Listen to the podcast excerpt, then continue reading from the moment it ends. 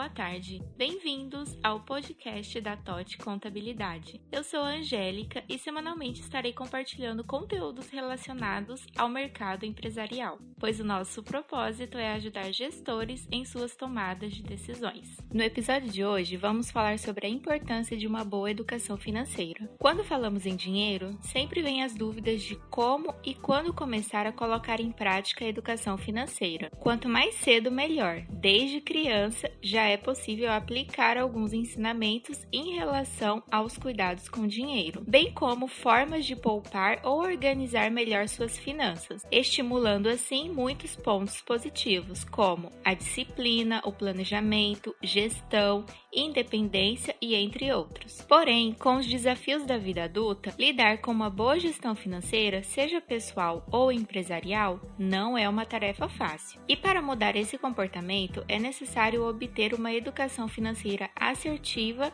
e assim construir novos hábitos. E pensando em te ajudar, listamos algumas dicas que podem ser úteis na hora de dar os primeiros passos a uma nova vida financeira. Faça uma análise da sua real situação financeira. Anote tudo o que entra, como salário, receitas, lucros e principalmente todos os custos que possui sejam fixos ou variáveis, incluindo investimentos, empréstimos e entre outros. O segundo passo é criar um plano de ação para melhorar a sua situação financeira. Por isso, defina metas de curto, médio e longo prazo para cada objetivo principal que deseja alcançar. Lembrando que essas ações devem ser realistas, levando em consideração a sua situação financeira atual. E é importante frisar que essas metas precisam ter datas de início e término, assim você vai se comprometer mais em realizá-las. Renegocie suas dívidas mais atrasadas a fim de se manter com crédito e evitar juros altos.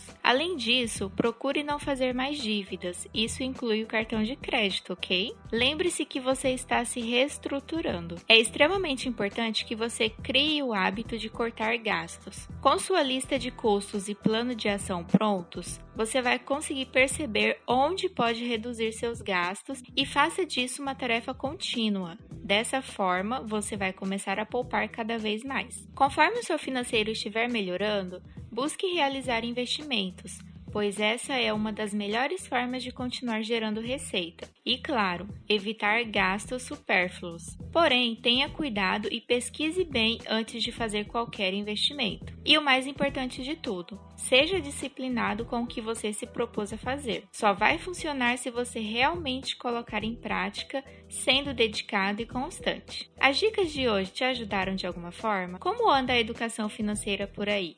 Tem passado por algum desafio? Então, esse foi o nosso podcast da semana. Siga a gente também no Instagram, th.otcontabilidade e no Facebook, arroba Contabilidade, para acompanhar conteúdos e novidades relacionados ao mercado empresarial. Ficamos por aqui e até a próxima semana.